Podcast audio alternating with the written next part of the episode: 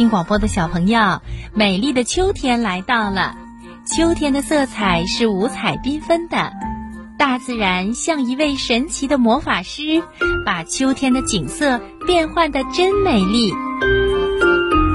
秋天更是收获的季节，各种水果五颜六色，笑盈盈的等着我们小朋友品尝。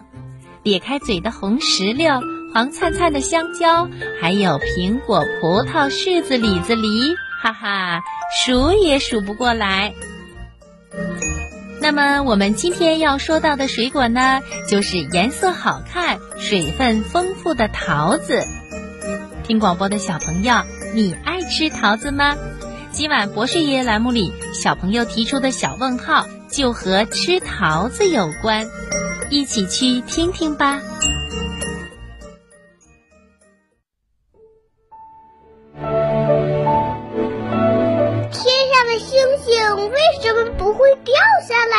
世界上真有美人鱼吗？北极怎么没有企鹅呀？动物会做梦吗？不要着急，不要着急，让我一个一个回答你。我是博士爷爷。博士爷爷你好，为什么桃子会长毛呢？桃子为什么会长毛？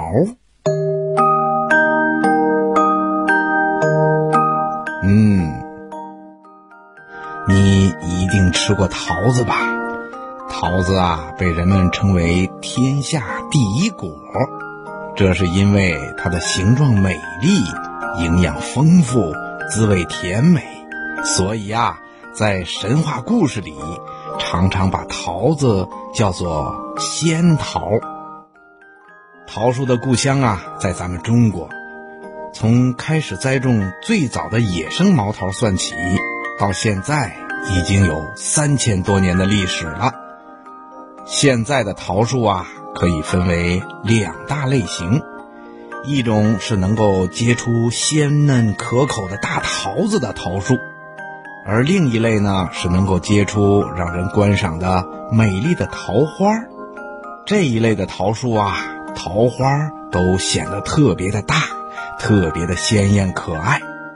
每年的阳春三月是桃花盛开的季节，在这个季节里呀，人们就可以看到满树桃花的明媚景象了。桃树啊，是一个大家族。